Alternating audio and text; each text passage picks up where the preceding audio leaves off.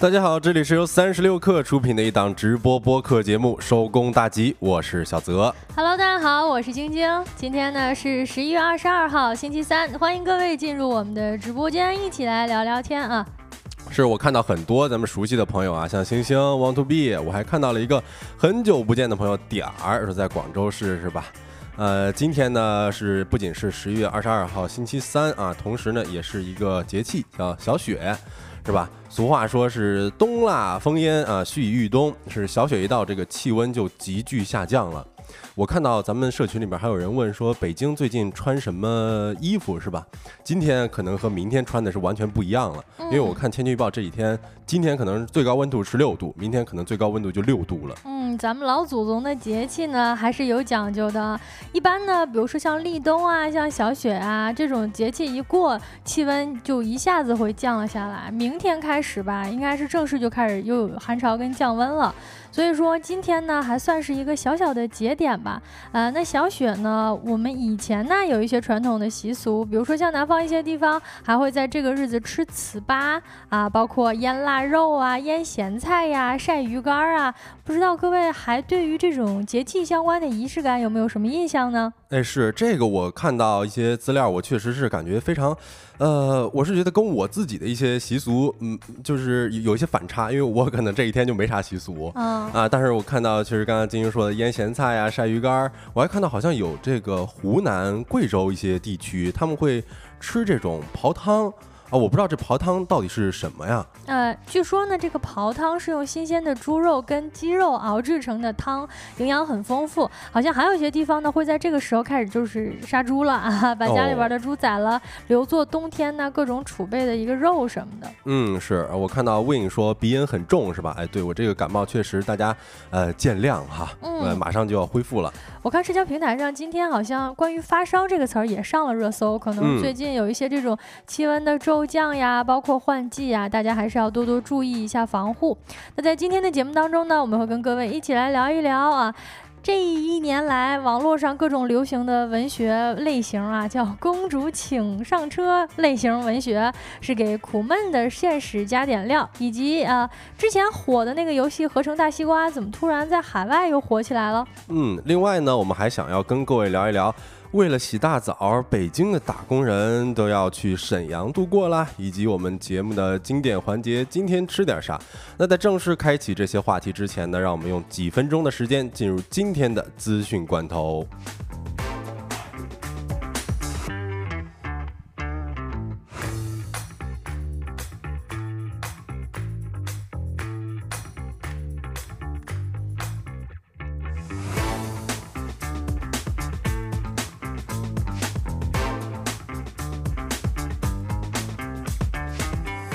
各位，欢迎回来。资讯罐头第一条消息，来关注一下阿里内网披露，马云一股都没有卖，什么事儿呢？近日呢，有传言马云抛售巨额阿里的股票啊。阿里巴巴集团的合伙人以及首席人才官蒋方呢，今天在阿里巴巴内网发帖称，马云一股都没有出售。董事长蔡崇信也跟帖表示，我们呢，只要以开放的心态、创新的思维，就一定会有机会再创一个与众不同的阿里。呃，由于此前呢，近日这个美国的证券交易所挂出了马云家族信托披露的一份于十一月二十一号开始的长期股权计划申请，该申请呢设定在若干前置条件之下，可以选择是否出售阿里的股票。那这一信息呢，却被理解成为了马云马上就要抛售阿里的股票了，由此呢，产生了众多的猜测和联想。嗯，我看到 Florence 说，怎么我每次进来都是在聊吃的呀？哎、这个呢也是我们的资讯罐头，大家也可以品尝一下我们的资讯罐头到底新鲜不新鲜啊？来看第二条消息，OpenAI 宫斗大结局，奥特曼将重返公司任 CEO。当地时间十一月二十一号晚间呢，美国人工智能新锐巨头 OpenAI 宣布，已经原则上达成协议，让奥特曼重返公司担任 CEO，并且重组董事会。奥特曼随后发文称呢，自己深爱 OpenAI，过去几天所做的一切都是为了让这个团队及其使命保持一致。当我决定在周日晚上加入微软时，很明显，这对我和团队来说是最好的选择。在新董事会和纳德拉的支持下，我期待着重返 OpenAI，并巩固我们与微软的牢固合作伙伴关系。也就是说，这一次可能是大结局了吗？这一次的大结局也已经是番外篇了。希望未来呢，OpenAI 不要再出什么幺蛾子了啊！来看一下下一条消息：美国新泽西州计划采用到二零三五年，呃，这么算来的话，还有十年、十二年的时间，要逐步淘汰燃油车的方案。根据报道呢，在环保人士的推动之下，新泽西州周二成为了美国啊第最新承诺，在未来几年。内逐步停止新销售燃油车的一个地区。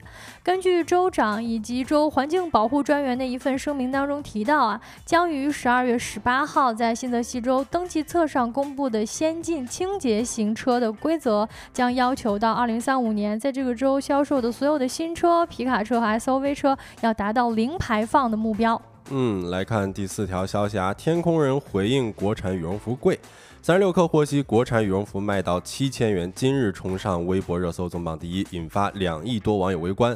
网友就国产羽绒服价格相关问题展开激烈讨论。在相关话题当中呢，国产羽绒服新势力品牌天空人因产品定位中高端，价格处于国产羽绒服头部区间而备受关注。对此，天空人品牌官方发布微博回应表示：“好产品足斤足两，不会太便宜。”此外呢，工作人员还表示：“我们物有所值，做一个好产品本身就不是个便宜的事儿。国货为什么不能卖到七千元？我们在做工、面料、充绒度完全不输大鹅和蒙可莱等国际大牌。”呃，之前我们也是有讨论过这个羽绒服到底价格多少合适啊？当时我们想着一千左右，或者说是五六百，可能都比较合适了。这次这个冲到是七千块钱，确实是引人关注哈。那以上资讯呢是整理自财联社、澎湃新闻、三十六氪。稍后回来进入我们的说来话不长。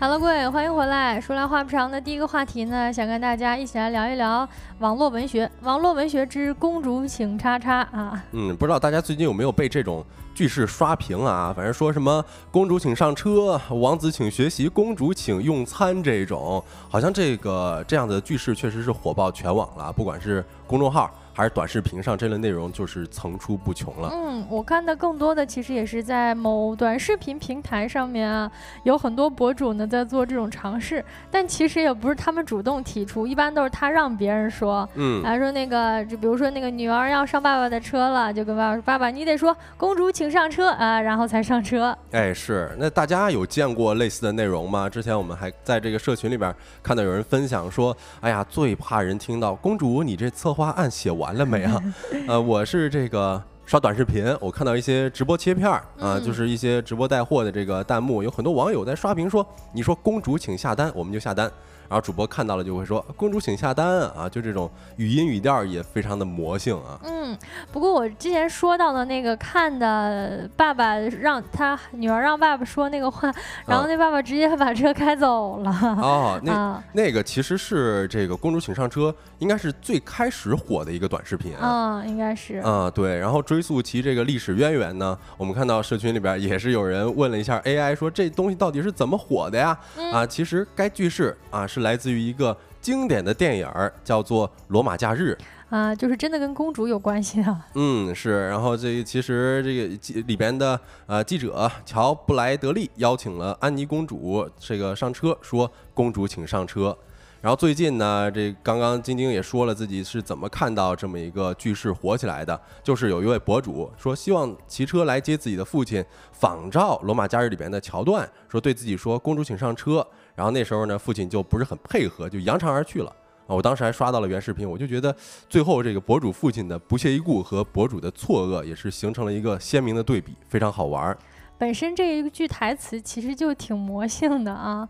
呃，首先这个第一个发起的这个网友呢，他本来有很有脑洞，然后做成了这种形式呢，也引起很多网友纷纷跟风效仿，拍摄起这类的视频。嗯，是，其实呃，我们这种之前也讲过很多这种网络热梗啊，跟大家讲过一些，其中这个内容到底是怎么样火起来的啊？但是我觉得我们今天就不谈会火的原因了。我看伤不起说公主请听收工大吉是吧？还有王子呢是吧？王子公主都请收工大吉。那今天呢，我们其实我主要想的也是跟大家讨论一下这样一个句式，就是公主请干嘛干嘛，为什么会让网友们如此上瘾，以及它的这个背后内核到底是什么？嗯。其实我们通过分析“公主请叉叉”这个句式能够火的一个内核呢，也能够侧面的看到很多这几年在年轻人当中流行的，比如说一些这种流行语啊、这种词啊，包括网络造出来的新词新梗，其实背后都有着类似的内核。嗯，是的，我看 L X 说，请说公主王子请点赞啊，公主王子请点赞，公主请点赞啊，我们就就就是这么的服从。呃，其实，在这个问题开始之前，先跟大家讨论一个，就是大家印象当中的公主。主都有什么关键词儿啊？其实我们当时发海报的时候，社群里边也有一些小伙伴在讨论了。你看马里奥说这称呼感觉怪怪的，然后我也看到了小梁说啊，一般我听别人叫自己公主，心情都会开心一些。嗯，其实呢，我们这一代人从小到大，比如说童话故事呀，包括迪士尼呀，还有非常非常多的动画短片里面，公主是常常出现的一个女性角色的形象。嗯，但是在过去很长一段时间里呢，公主又跟某个啊有点贬义的词联系到了一起，就是公主病。哎，是当时有一个句子比较火，就是没有公主命，却有了公主病，是吧？呃，感觉这个公主是在近些年被一定程度上被这个污名。名化了，但是好像随着这个时间的推移啊，你比如说思想的解放以及咱们这个网络文化的更换迭代，其实大家对于公主和公主病的讨论是逐渐的引入尘烟了。而近来你看，像公主请上车、公主请干嘛干嘛，呃，这些的这这这些的新浪潮，也是让公主的角色属性感觉也是变了这么一下。感觉它是被对于公主病的这么一个污名化的破除啊！我看到蜘蛛网的有一篇文章，他就说今天的公主请干嘛干嘛，其实更像是一场有关公主符号的思想解放运动。它让公主从公主病的标签与污名化的泥沼中脱身，回归了正向的一个本源，就是通常美丽啊、善良啊、勇气以及智慧具象的化身这么一个符号。嗯。看到直播间石头的酒窝说：“我以为是主公请上车，其实也可以，因为我们前面前面提到的，无论是公主请上车、王子请上车，或者是主公请上车，它都是一个标签化的一个称谓嘛，啊，把这个称谓稍有仪式感的。”给自己的平常的这种生活增添一些玩笑呀，增添一些小小的角色扮演，甚至是深度的讨论到了很多，就是说这种称谓本身它意味着什么，对大家的意义又是什么？所以，我们这个话题今天聊到这儿，说关于公主的污名化的破除，如今大家好像能够更加正视。公主这么一个称谓，本质上还是有很多很美好的意象的。嗯，是的，这个关于公主和主公，我其实当时也有一个特别好玩的印象，就是当时看三国，刘备这底下的关羽啊，什么经常叫他主公嘛，啊，或者说叫哥哥，但是叫主公的时候，我经常会看错成公主。呃，那接着讲这个公主请干嘛干嘛，它背后的文化内涵啊，其实我我个人感觉啊，有一个就是公主身份的普世化。就是在这么一个句式之下，感觉每个人都可以是公主或者说是王子，因为我们之前有看到过一些影视作品啊，你看像白雪公主啊、睡美人啊、长发公主啊这些里边，其实公主都是一个故事的主角啊，故事的情节往往就是围绕着公主而发生的。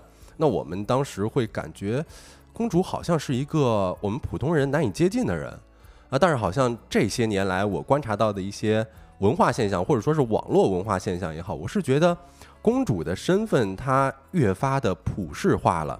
拿一个例子啊，就是前两年其实有一个呃比较火的帖子，叫做“迪士尼在逃公主”。哦，是前几年那个时候特别流行去迪士尼拍一个照片，或者是单纯的把自己美美的照片发出来，然后就说自己是迪士尼在逃公主。哎，对，就是那个时候我们会感觉，我们去一趟迪士尼，我们就可以体验到公主或者说是王子的待遇。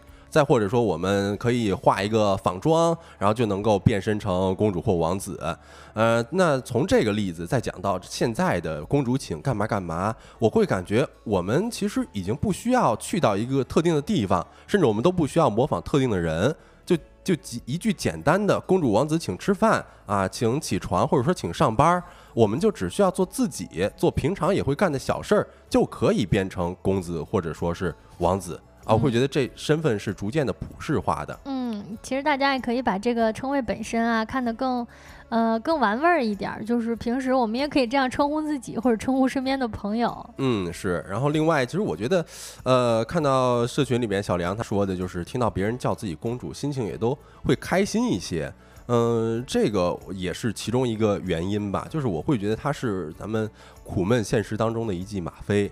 那这个可能又要借用韩炳哲他所提出来的一个概念，就是公济社会了啊。就如今的这个社会呢，经常是追求效率啊、理性啊，以及好像每件事情我们都要贴上有用的标签儿。然后他把这样的社会呢称之为公济社会。但是我一开始啊看到这个“公主请上车”呃“公主请上班”这些是什么态度呢？我一开始我会觉得啊有一点儿莫名的心酸。我就是会觉得这些小事儿好像啊，难道我们都要用这个“公主请干嘛干嘛”的句式来让我们开心了吗？但我后来想了想，哈，就了解了啊，就是既然我们在这么一个公济社会之下呀，何必每件事儿都那么理性、那么追求效率呢？那我们吃饭的时候就告诉自己，王子请吃饭，公主请吃饭，就这是一种积极的心理暗示吧。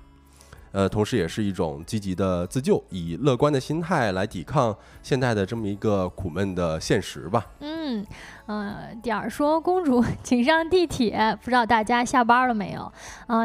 上地铁呀，或者真的要呃准备下班开车的话，都可以打开一下我们的说公大吉。那这个话题呢，我们再聊一下公主，也欢迎各位公主王子们打开我们直播间，跟我们一起互动一下啊。刚才小德聊到了说，提到这个公主请叉叉呢，这本身就是让我们在这种极度追求效率或者极度追求有用的这种生活节奏之下呢，找到一些让自己开心的或者让自己放松的心理暗示，也是一种积极乐观的自救嘛。嗯，是我看到，呃，肖恩说，哎，造梗的人可没想这么多，但其实就是如果说仔细想一想的话，感觉还挺有意思的哈。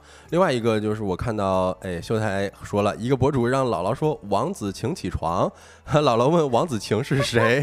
嗯，这个有点那个你的名字，那那那那呃哎，当当时我忘韦韦韦一敏那事儿了，那那感觉了哈。然后还有一个就是，我觉得现在很多这个公主请干嘛干嘛的火爆，也伴随着另外一个句式。就是你说公主请干嘛干嘛，我就没有看到过公主请干嘛干嘛单独出现的，我只看到过。就是另外被要求的，就是都是从我们一开始说这梗出现，就是别人说说你那个，比如说买东西好了，说你说公主请下单，我才下单啊。你说公主请上车，我才上车啊。这样反反正成为了一种主体化的索取的方式。哎，是是是，就是这种索取，我是感觉，呃，一方面会在这要一些情绪价值嘛，因为我们这确实听到，哎，公主啊被叫公主被叫王子都感觉很开心。另一方面也会觉得，这好像也是。说被在在索取一种某种程度上的尊重吧，但是我们说这个尊重，并不是说我们之之前的生活当中，或者说是这个被遭受到一些不公平的对待，或者说不被尊重的经历，或者怎么样的，也并非我们想要争取自己的一些特权。其实这种索取的尊重，我感觉更多的是一种配得感，或者说是我值得被这样对待的表达。嗯，或许可能是说我们以前提到的这个关于公主啊。它的这个定位啊，就是这种高高在上的，或者是需要呵护的，需要被保护的。大家觉得，如果别人称呼自己是公主，或者别人如果称呼我们普通人是王子，那这种感觉好像，哎呀，我你别这么叫我，我配不上。那现在如果反过来说，你就你我就是啊，我就是公主，我就是王子，要求别人来这样叫自己呢，也反映出来了，大家现在。更加重重视自己的感受了，然后配得感更强了一些。嗯，是我之前还在网上看到一个讨论啊，就是发一张图片或者说是发一个文字，证明你家的孩子被养的特别好。我经常能够在那个帖子里边看到说，哎，你看这是我家小王子，这是我家小公主，就是大家把这个公主请干嘛干嘛搬到了台面上，就是越来越平常化的对待，就是一种自我的对对自我主体的一种尊重，或者说是。悦纳吧，这也是算是一个呃诙谐的表达了。嗯，Neil 说，造梗的人想不到，玩梗的人也想不到，但就是火了。很多社会现象背后呢，都不是偶然，还是能琢磨出一点东西来的。没错哈，我们这不就正在试图琢磨这事儿为什么这么火吗？哎，是。然后其实再接着细细琢磨啊，其实但是随着这公主请叉叉，包括你说公主请叉叉的爆火，现实生活当中也出现了一些隐患哈。我不知道大家有没有刷到过一些社媒平台上呃常见的短视频。啊，有一些桥段，你比如说博主他找到外卖小哥，就要求对方说“公主请用餐”，还有就是在饭店要求老板配合拍摄，说“公主请要公主请用餐”，甚至有的时候会这个在公交车或者说是与网约车司机说“公主请下请下车”。嗯，这个听起来就有点挺无理取闹的。嗯，我之前就刷到过一个视频，就是一个男生，然后他好像坐船，他就跟那个就是划船的船夫说：“你说王子请上船啊。”当时那个第一反应我是觉得，首先我能看到那个船夫他是愣住了的。对。啊，然后后来呢，再观察了一下，其实就是因为俩人在船上也有聊天嘛。那个船夫还有说说，其实现在呢，对吧？我们这个大家都是工作，对吧？我我也是在做我的工作。那你是游客，可能你有你的这个也游玩的权利，但是不见得我必须要配合你，或者说，呃，所谓的这种顾客就是上帝，其实已经不存在了。不是说你要让我干什么我就得干什么的。所以这也反映到了说，这种一味的玩梗啊，或者是为了追求效果拍摄这类的短视频，还是会影响到非常多人家在工作岗位上专业工作的人。嗯，是的，其实我还有看到一个评论区啊，这个我看到是有一些诧异，可能跟晶晶刚才表达的有些类似啊，就是我在一条评论区的看到，就是跟朋友呃有有一位网友他说，跟朋友开车遇到查酒驾，但是呢却对交警说，你说公主请吹气，我们就配合你，说这确实是感觉到有一些呃玩过头了。我觉得应该是假的吧，或者说他真喝多了，他才会这么说话。哎，对，下边评论就是你是真喝多了吧？这这这都不用听，一听就就甚至都不用吹气了，嗯。然后其实之前这些也有看过啊，呃，像我我帮主也是跟我们讲他刷到的一些视频，他刷到说有一位这个女司机啊，看到对面的男司机加车呃加塞儿过来，然后呢就就是想要化解矛盾嘛，就对那男司机说，呃，你说公主请让让，那我就让让。然后人家男司机确实就哎。也也也尴尬的，虽然说没有这个说出来吧，但是也算是把这一场矛盾给化解了。嗯，我们其实大部分看到的和我们提到的呢，其实都是基于一些短视频平台。那这些短视频呢，有些可能是演的成分哈，有些是摆拍，但是有一些呢，也不得不否认，就是经过这样的玩梗、这样的火爆，很多人呢就想要通过这样的方式来去拍一些博眼球的视频，然后借此来戏谑去为难。一些普通人，一些这种，比如说公务人员呀，甚至像服务人员，就这就是非常可笑的了，我觉得。嗯，是的，呃，然后我看到 Neil 说，其实这个梗非常适合一些商家去搞活动，是吧？我我我也有最近看到一些，比如说喜茶呀，然后他们也会出一些活动，说公主请用茶，呃，但是这些都是题外话了。其实我觉得我们说到这儿，我们其实更应该这样珍惜“公主请上车”这个梗，它所表达出来的一些。积极的生活态度和一些啊，我们说这个自己想象出来的也好，就是文化价值观念吧。就是我们只有这样才能够不局限于公主或者说是王子的身份限定，更多的能够表达出自我，表达出这种我是公主啊，我更是我的生活态度。那这个话题呢，我们就跟大家聊到这里啊。下一个话题呢，就请各位聊一聊，跟各位聊一聊合成大西瓜它怎么在海外就突然火了呢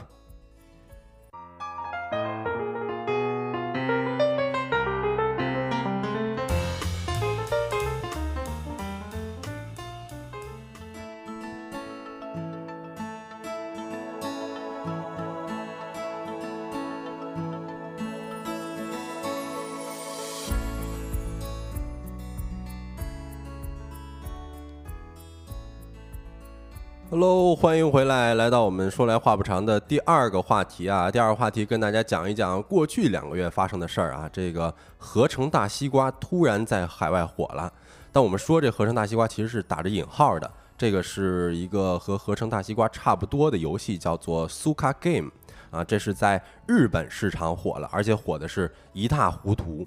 先给大家介绍一下这个苏卡 game 啊，这个其实是跟国内爆火的合成大西瓜玩法是高度相似的，或者咱们几乎是可以说就是这款游戏的换皮。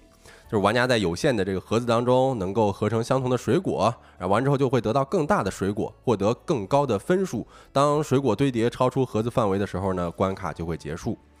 呃，那咱们接着讲这个苏卡 Game 这款游戏啊，它到底是从何而来的？或者说，呃，我不知道大家有没有玩过类似的游戏哈，就是像合成大西瓜这样的游戏，可以在评论区跟我们互动一下。晶晶有玩过吗？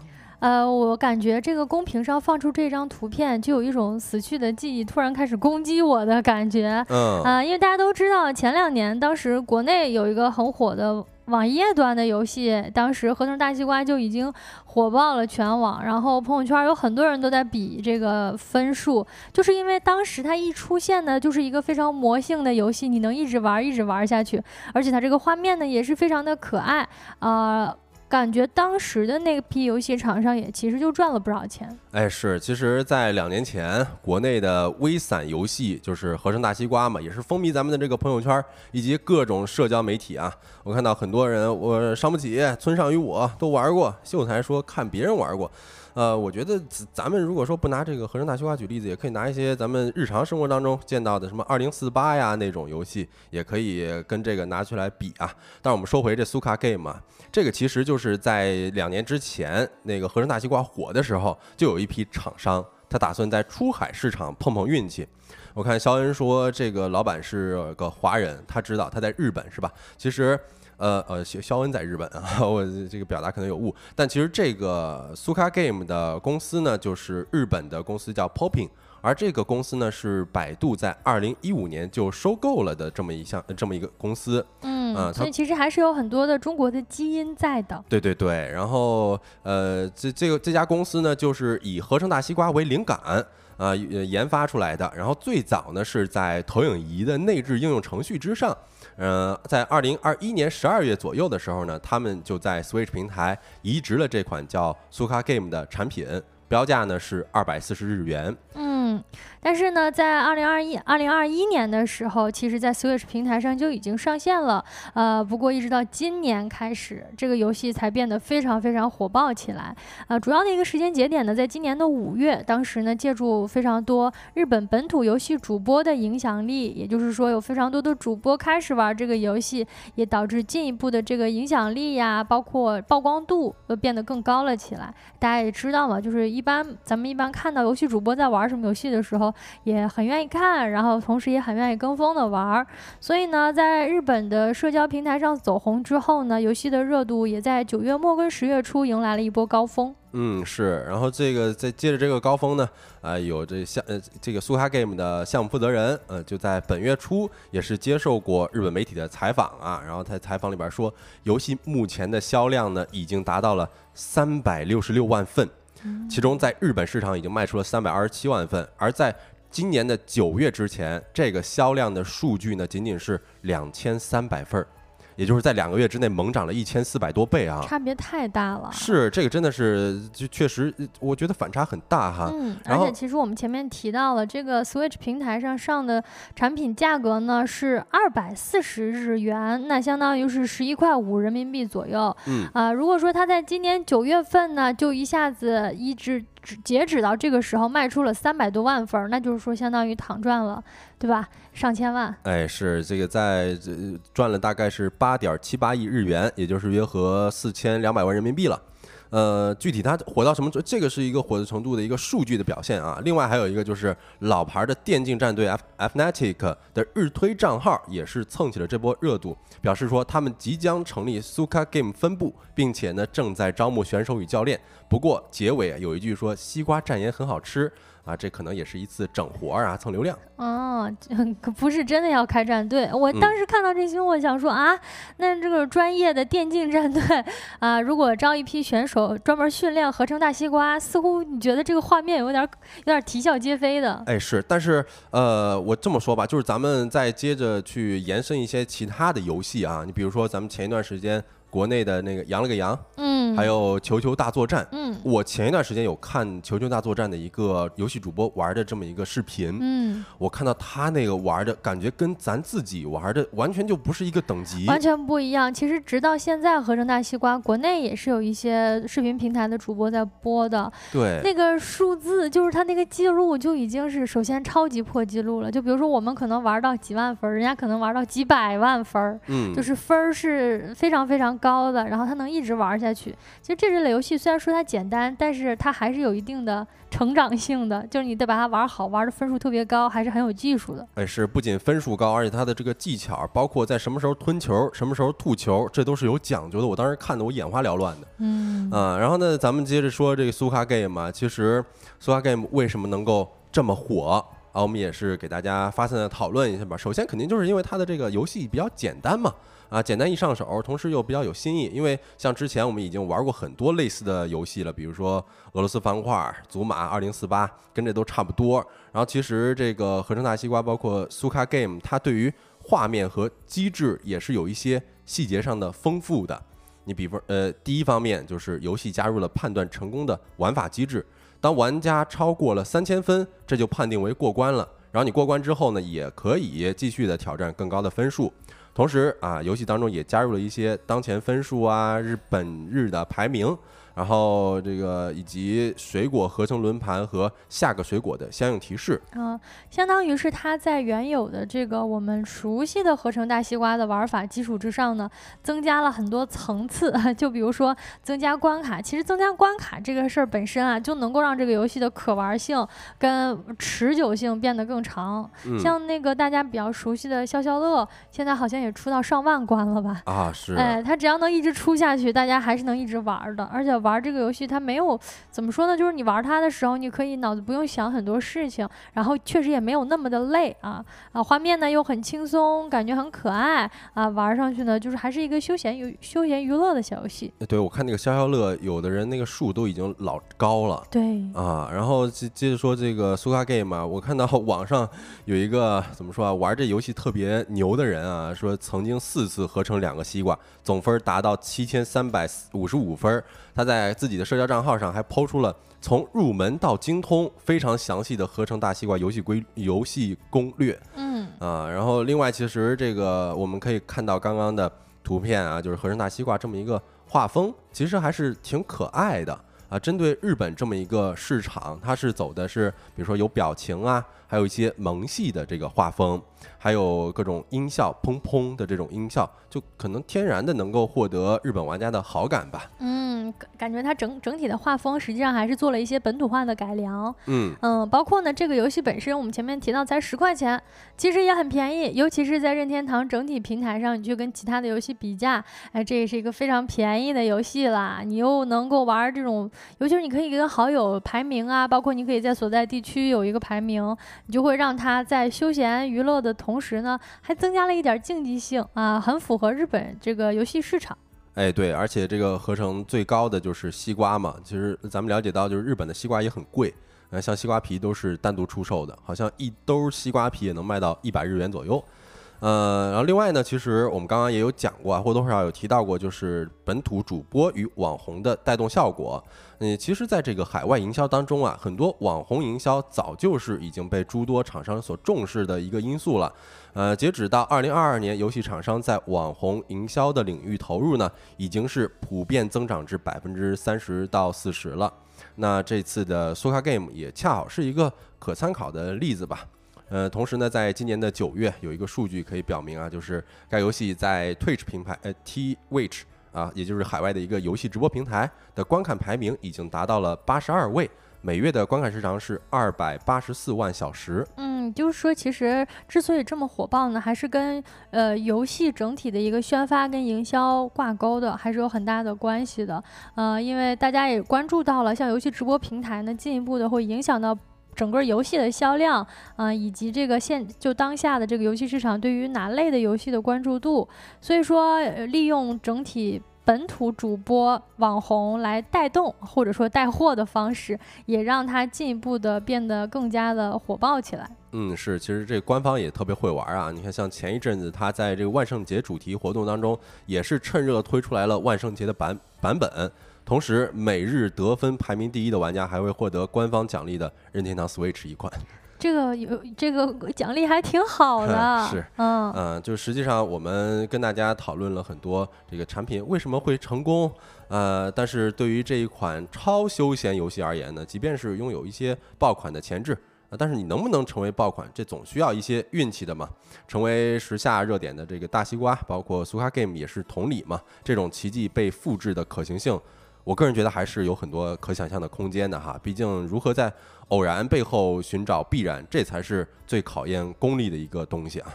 那这个话题呢，我们就跟大家分享到这里。下一个话题会跟大家讲一讲，沈阳现在居然已经成为了北京打工人的朝圣目的地。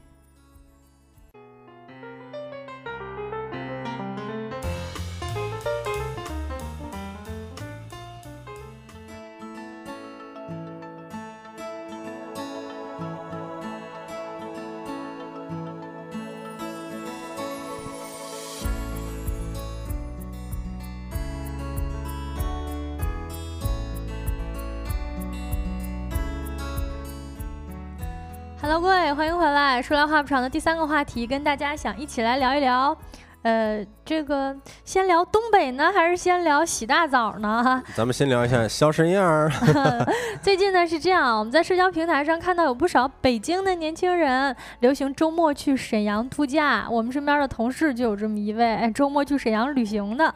那在某生活方式平台上呢，也引起了不小的关注和讨论。就是有一个北京的旅游博主，他发了一个周末到沈阳，沈阳旅游，就是你想周末就两天嘛，等于可能。是两天三晚，或者就两天两晚的一个旅游攻略，特别火爆啊！短短几天呢，就有非常非常多的网友留言找搭子一起去沈阳玩儿啊！所以说，北京到沈阳这个话题呢，最近非常非常受网友关注。哎，是我不得不说啊，就是在我正式上班之前啊，那放假的三五天，我就去了沈阳啊，是吧？啊，我就觉得，哎呦，沈阳它确实能够达到一个网红城市或者说热门的旅游城市的标准。嗯。以前我们其实往往想到沈阳，无就是还很难想到把它跟这种热门的旅游城市挂上钩。嗯，哎，但是呢，我们逐渐发现啊，这个泼天的富贵好像终于轮到沈阳了。根据携程发布的今年中秋国庆旅游的预测报告显示，呃，截至九月十三号呢，目的地为沈阳的黄金周整体旅游订单比去年增长了。百分之六百七十三，也就是说，今年突然就给火起来了。哎呦，好家伙，这个确实，呃，我我光看这沈阳啊，我就打破了很多我以往的认知，所以我觉得它火肯定是有原因的嘛。啊，包括你看秀才说，听说沈阳澡堂子能玩漂流，哎呦，这个我当时没想象到，但是查资料确实感觉哇。太牛了哈！嗯，Jocelyn 说沈阳的锅包肉太好吃了。上次去音乐节去了一趟沈阳，很多人都觉得想去沈阳旅游。那去沈阳旅游玩什么呢？啊，除了其实现在还没有到特别冬天，当然沈阳首先是可以滑雪了啊。雪场周边啊，其实就会迎来一波冬季的这个旅游的高峰。但是今年整体来看啊，是更流行吃跟逛的一个城市深度体验。呃，包括这两年呢，我们也感觉到就是年轻人的旅游诉求好像更就是有了非常大的转变啊！从以前呢喜欢去景点儿，喜欢去什么那种特别大的呃这种打卡地，到现在呢好像体验城市，在城市里松弛的吃吃喝喝更受朋友欢迎一点。哎，是我其实当时 我看到体验这沈阳当地的文化啊，我当时我看到一个倒骑驴的。这个现象就是也不是现象，就是一真真正的一三轮车是倒着骑的。然后我就拍了一照片，问了我的东北的朋友，问这是不是倒骑驴？人家说啊，妥妥的倒骑驴啊，我不知道哎啊，不知道是吗？啊，那还有一个你肯定知道，就是沈阳，我当时去到那个彩电塔夜市。然后从彩电塔夜市骑车一路到那个西塔一条街，嗯，我就发现这彩电塔夜市和西塔一条街是完全不一样的风貌，我就感觉这这我好像来了两个不同的城市啊！哎，这也是很多朋友去沈阳旅行最大的一个感受。我们公屏上放了这么一张图片哈，你能感觉到同一个城市，对吧？你左边这一张图感觉好像在韩国街头，哦，完全没有任何差别。右边这张图片呢，感觉一下子就穿越到了巴黎啊！啊，网友配的这个文案。也很有意思啊，到巴黎了，跟沈阳似的。他这个发的这标题也很沈阳。哎，反过来了，有点这种东北的幽默感是在哈。嗯，那沈阳的魅力呢？除了我们刚才提到的这个风景，其实是这个风情非常的丰富。就你只是去沈阳，但是你去了一趟沈阳，你感觉你去了好几个城市，甚至国家。哎，除此之外呢，你看哈，我们前面提到的这个锅包肉好吃，也是，你看我们说年轻人出去玩就在意吃吃喝喝了啊，吃的好吃的多，也是沈阳非常吸引人的一点。小泽，你之前去沈阳都吃什么好吃的？呃，我吃的真的太多了，你看那个是叫老四季吗？啊，是是是。啊，叫老司机那个面，然后还有那个鸡鸡架，鸡架光鸡架我就吃了三四种，有什么不一样吗？啊，有的那是特别酸甜口的，有的那种烧烤的就就就可能跟正常的烧烤还差不多，嗯。嗯，然后还有我还吃那个东北的老式麻辣烫。哦，哎呦，我感觉真的。是跟咱们这个现在正常吃的那种麻辣烫不是很一样哈。嗯，麻辣烫属于是东北特色了啊，太值得一提了。呃，除此之外呢，你看像鸡架、像烧烤啊，那烧烤其实堪称是沈阳现在的重工业了。哎，呃，这烧烤也是家家户户味道都不一样，甚至普普通通的炸串呢，较量酱料跟风味也是各有花样的。呃，另外呢，我们前面提到的这个左侧的这个照片啊，是西塔一条街。呃，西塔一条街呢，它本身有一个历史。特殊的地域属性，就是二战时期呢，从朝鲜半岛迁徙来的朝鲜族就在西塔这个地方呢落地生根，在百年间呢就发展成了全球第二大的朝鲜族风情街。哎，你说你不必去延吉，不必去延边感受了，其实你去到沈阳呢，一样能够吃到非常地地道道的传统的这种韩式啊、朝鲜式的泡菜、打糕啊，还有米酒啊、辣酱蟹啊等等，都可以在这个地方尽享。哎，是你说到这儿，其实我有点后悔啊，就是我到来到，因为我来到之前我不知道这么一个历史典故，呃，我当时在那个西塔一条街的时候，我看到很多就是那种摆的流动摊位，那是卖什么打糕啊、鱼饼啊，我就当时觉得可能流动摊位没那么正宗吧，但是这么一想。呃，如果知道了这个历史典故，我可能会买一份尝一尝，感觉应该挺不错的。嗯，最重要的是啊，有这么多的好吃的，而且呢，性价比还高啊。有网友就说了，不是国外去不起，而是沈阳更有性价比啊。我还看到有个攻略，上面写两天两夜在沈阳特种兵，人均就花了五百块钱。哇，你两天两夜吃了那么多好吃的，才花了五百块钱。哎，这就关键是这个沈阳，它那确实是特别便宜啊。嗯，那个鸡架可能在咱们这种，呃，也不是在咱们在北京、在上海这样的城市，它可能都十几块钱一个，甚至二十一个。对对对，我也有点过，就是咱们在北京其实也能点到沈阳风味啊，或者沈阳鸡架打着这种名号，但是你下单回来呢，那你跟在沈阳吃到的分量跟价格那是完全不一样的。是的，嗯。后面呢，我们提到啊，像这个整体又有好吃，然后呢又性价比又高，而且还很出片儿啊啊！你左边能拍一个呃韩式风情的，右边能拍一个欧式风情的啊！而且呢，它离北京还近，好像从北京朝阳站出发呀，高铁只要两小时四十五分钟就能到了。所以很多人呢，就是周六去，周日就回来了。到了那儿吃吃逛逛啊，娱乐呀，夜生活呀也非常丰富啊，主打一个松弛感。嗯，哎，你说到这个松弛感，其实我当时是跟呃我的高中同学一块儿去了那个洗浴中心，然后那个时候我看到了很多东北的小孩子，嗯，我其实我当时我就跟我高中同学说，哎呀，你看。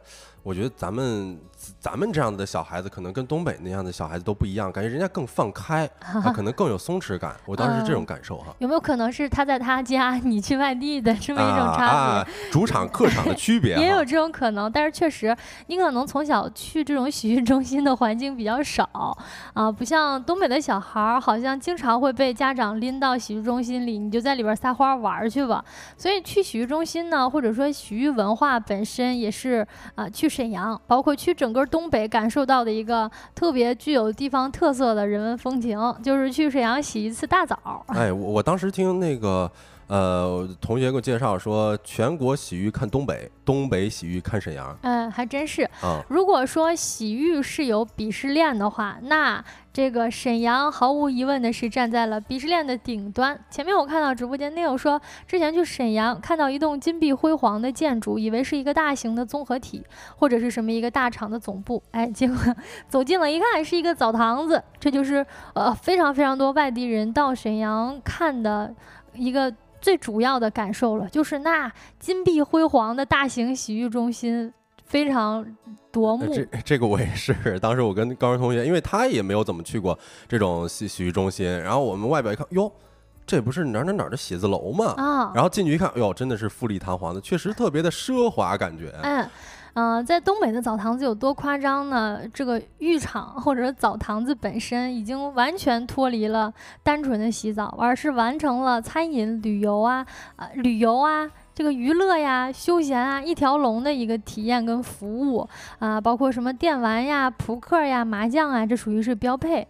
呃，有一家洗浴中心呢，还开辟了一片水上乐园，嗯，在里边的游乐项目像什么漂流呀、水上滑梯呀、水上排球啊、足球呀、碰碰车呀，那是应有尽有。是，我是越看这资料，我越觉得后悔啊！我说，哎，我感觉我们当时体验的那个，可能更多的就是，你比如说有自助餐。然后有那个电影院，然后还有一些这个中午休息的东西，什么水果啊都随便拿。原来这只是标配哈。嗯，其实是标配了，因为在北京其实就有这类的，但是去到东北呢，发现第一是价格很便宜，北京现在好像人均客单价基本上在三百块钱左右啊，特特贵。是，但是在东北呢，其实一百多块钱你就能在里边待上一整天啊。除了我们前面呢提到的这种娱乐设施特别丰富啊，据说还有一些洗浴中心呢更加注重精神上的洗礼。比如说，呃，在整个洗浴中心里边办一些文化沙龙啊，呃，书店呀，啊，大家一起这个洗完澡穿着浴衣在里边听讲座，场面也是十分震撼。啊，另外呢，就是一些东北的传统艺能了，什么二人转啊、魔术表演呀，那你就是躺在秀宇大厅免费看就行。哎，这这个，呃，这一定要推荐我一个店哈，然后我到时候如果再去沈阳之后，可能再去体验一下。嗯，其实整个东三省。对比起来呢，这种洗浴文化，辽宁也是有点不太一样的。它确实会比其他的两个省份更加奢华一些。包括我们前面看到的那个图片哈，就是整个它金碧辉煌的，特别有这种欧洲的宫廷风格啊。而且整个省会城市沈阳呢，它又。紧跟着当下的流行审美，还有一些各种各样类型，比如说什么 ins 风啊、北欧性冷淡风啊，就你只要你认真去挑一挑的话，一定能找到适合你的。因为整个东北的洗浴就能够看到沈阳的洗浴中心以及沈阳老铁们在洗浴上面花钱就是第一名。哎，是我看到有这这一组数数据哈，就是去年一年呢，全中国人在洗浴这件事儿上花费了一千四百亿元。而其中呢，单沈阳就花了十八亿元。嗯。之前好像看还看到一个新闻，就是，呃，不确定是沈阳还是吉林了。有个老铁，他一天在洗浴中心就花了七千块钱。哦，这这么能花钱？就是说这里边你你其实你就是纯门票，就是你能买什么呢？你能消费什么？嗯，能花到七千块钱，这也就说明了他的这个消费项目是非常非常多的。各项可能都体验完了。对他可能吃饭呀、点菜呀，包括跟朋友们一起聚会呀，人比较多嘛，有这种可能。嗯，哎，其实我想问一个问题啊，就是你我是。河南人嘛，当然我们小的时候也会比较去澡堂子，但是我觉得一到东北，这这也太爱去澡堂子了吧？太爱去澡堂子了。其实这也是有一个历史因素的哈。大家知道，在几十年前呢，东北这边是计划经济的那个时代，就整个是重工业。大城市嘛，哈，像沈阳啦，那国家发展是如火如荼的。在那个年代呢，所谓的这个整个计划经济就是重工业的工厂啊，当地的人呢，其实就全部都是在厂里面生活了。这个厂子呢，它能够给你提供从你的小朋友出生到上学啊，以及吃啊、住啊、房子呀，还有生活服务，全部都能够在这个厂里。完成跟满足你，后来呢，厂子倒了，但是以前的这些生活习惯呢也保留了下来。那东北的浴池呢，一定程度上也继承了这一种传统，而再加上呢，东北人确实是。深受消费主义的洗脑，就很爱花钱。哎，历年的各省生活开支当中呢，东三省对于休闲娱乐方面的支出也是异于常人的高啊。东北人爱洗澡啊，洗澡出来什么按摩呀、汗蒸啊，包括什么自助餐呀，以及在里边打牌呀、打麻将啊，包括一些娱乐设施，就逐渐的被引入到洗浴中心里来了。嗯，我现在是有点理解了啊，就是为什么我看到的一些影视作品也好，或者说是遇到的一些朋友也好，他们说。就是哎呀，这在东北，你要是没啥事儿干，咱要不创业开一个洗浴中心吧？哦，嗯，我我这个是比较理解了哈。嗯，因为你就知道这地儿它肯定会有人去，但是也挺卷的，其实。是。因为开的多嘛，那就得比谁的设施新，或者谁的环境好，或者谁的，按摩师傅强是吧？嗯，搓澡搓的干不干净之类的啊。张司令提问啊，南方人去澡堂子真的会不习惯吗？真的会。呃，这个我在当时 这个上学的时候啊，我的室友是。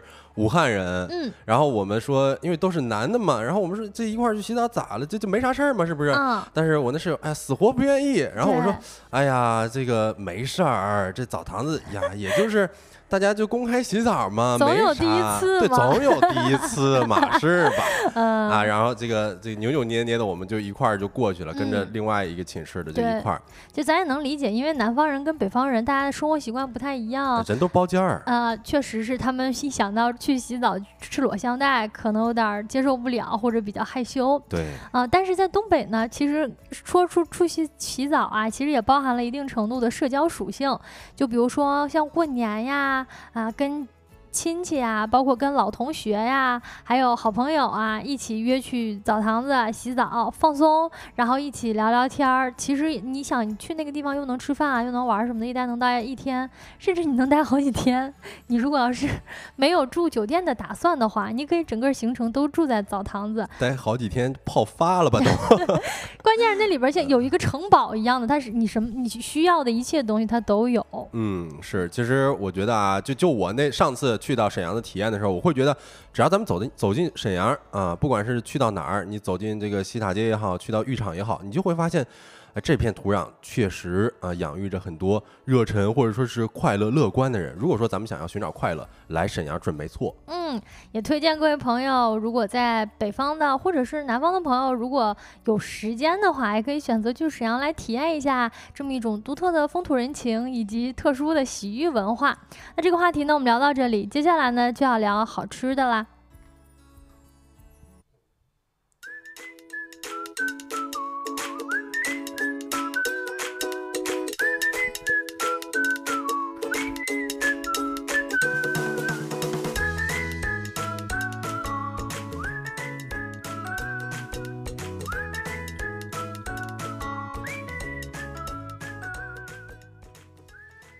来喽，来到我们的最后一个环节，就是今天吃点啥啊？今天吃点啥呢？我们今天吃淮南牛肉汤。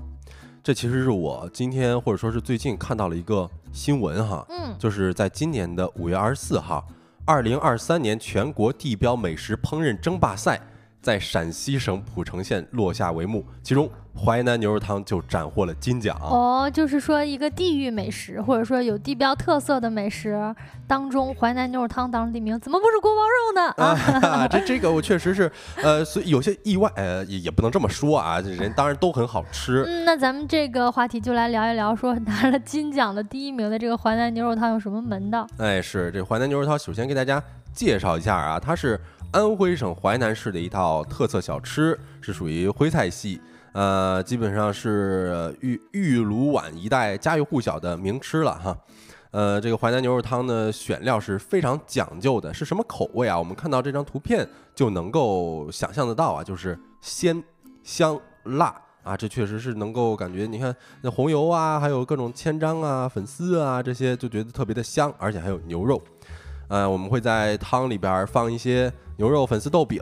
豆饼我不知道大家有没有。这个见过或者说是听说过哈，这豆饼其实是皖北的一个呃才皖北地区才会用的豆饼，然后它是呢用这个绿豆磨成浆之后烙的，就跟那小虾片儿差不多。哦，没有吃过，其实整个淮南牛肉汤我就没有太吃过啊，因为可能是因为南方的食品是吧？嗯。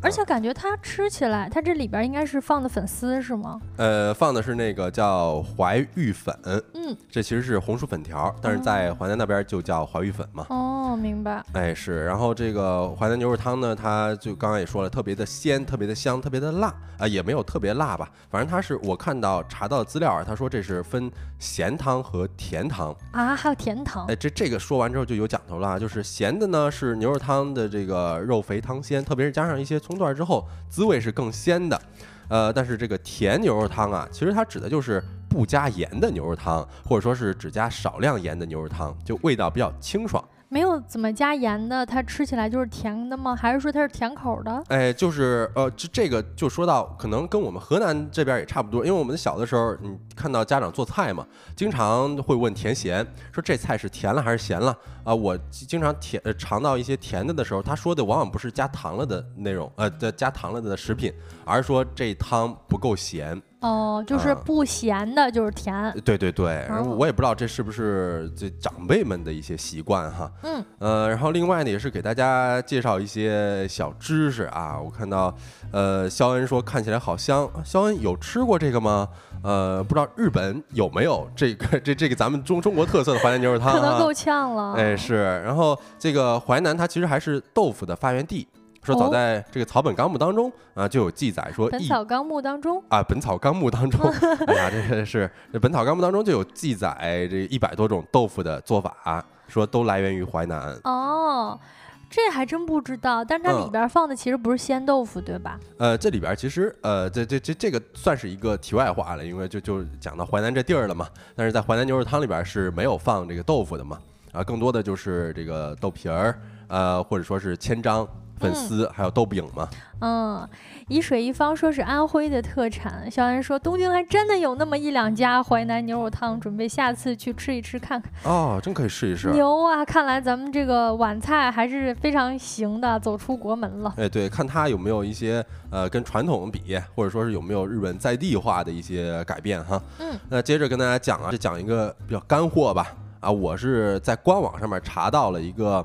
牛肉汤的选料讲究啊，它这是淮南市市场监督管理局淮南牛肉汤的制作技术规范啊啊，这里边说这个采用的黄牛都是什么呢？采用的是淮呃淮河流域的两零到三零的黄牛，经过屠宰分割而得的新鲜牛肉、牛骨、牛杂进行这个汤水的一些熬制的。嗯，然后另外它这个熬制呢也是会用牛棒骨。啊，说煮汤之前呢，会将牛骨头放进清水当中泡二十四小时，用于除去血水血水嘛。然后再将这骨头下锅之后，二加再再加入二十多种滋补药材以及卤料。呃，熬制的时间呢，一般是在十二个小时左右。所以这也是为什么淮南牛肉汤看似口味比较重，但是吃起来呢却没有那么齁，也没有那么上火的原因了。嗯，另外呢，刚才还说了要加到一个豆饼，这豆饼呢我们没太见过，但看了一下，说是绿豆浆磨成，就是绿豆啊磨成浆之后烙的，就用那个浆烙的饼。对，就是比如说你点点上一小片儿，就跟那虾片儿或者说是呃硬币差不多大啊。然后说这是只在皖北地区才会用这么一个豆饼做配菜。我说实话，我也没吃过这个豆饼。可能这得相当正宗的才会放了。对对对，得当地。是是是，我我看那个呃技术规范的里边也有写过豆饼哈，也写了豆饼是怎么做的。然后另外，其实这个吃淮南牛肉汤，你肯定就不能只吃淮淮南牛肉汤嘛，你还得再来一张这种油酥烧饼是吧？配汤，呃，烧饼一般配汤是非常完美的。你再加上这个油酥那起酥的那边儿，然后那口感，说实话是更更为上乘，相当于是如虎添翼了嘛。嗯嗯。然后最后呢，也是给大家讲一下淮南牛肉汤的历史吧。这其实是有宋代的赵匡胤和淮南的淮南王刘安的两种说法，但是今今天呢，我们就给大家讲这个刘安的说说法了哈。首先是在汉文帝的十六年，也就是一百六十四年呢，刘安他被册封为淮南王。相传王府的御厨刘道厨艺是非常的高超的，然后刘府上下呢就把其称为老刘头。淮南王是在这个八公山上炼制仙丹啊，那时候可能是比较这个想想想要练一些仙丹，修道吧？对，修道。然后但是呢，一般让一些御厨啊送到送佳肴的时候，送到山上的时候。就凉了嘛，这路途非常的远。嗯，然后老刘头就看到说淮南王，哎呦，良善充饥，这日渐消瘦啊，吃白人饭不行啊。是啊，你这确实，这这这这王怎么能吃这种呢？是吧？然后他就苦思冥想，想出来一个办法。他说：“呃，老刘头就率众家丁呢杀牛取骨，然后再用一些草药啊、卤料啊熬制成这种汤汁儿，嗯，并且备好了一些牛肉、粉丝等这些配菜与汤汁儿一同就成呃担上担上山去了。但是为什么这就能解决这个用用良善充饥的这么一呃困难呢？就是由于呢这个油啊是覆盖在汤的这表面的，嗯啊，油呢是能够长久的保存这么一个热量的，所以这些汤啊送到山上就不会冷了。嗯，然后淮南王尝完之后就赞不绝口，所以这牛肉汤呢就成为了刘府的秘膳，后来就传入民间，代代相传了，就成了咱们这一个淮南牛肉汤了。哎，其实这还是有一个御厨的典故来历呢啊，嗯，更可以去尝试一下了。不知道大家你那地儿有没有哈？北京有吗？北京肯定有吧？应该有搜一下应该，东京都有，北京肯定有呀。是。嗯，那那抽机会尝试一下。对哎，那以上就是今天节目的全部内容了啊！如果各位有任何话题投稿，或者说是想要了解的事儿，那都可以在小宇宙 APP 上，呃，签呃找一下我们小助手的这个联系方式，我们小助手会拉大家进我们的听友群的。嗯，太阳下山了，你什么都没错过。我是晶晶，我是小泽啊，期待明天的下班时段跟各位再见面，祝大家收工大吉。拜拜。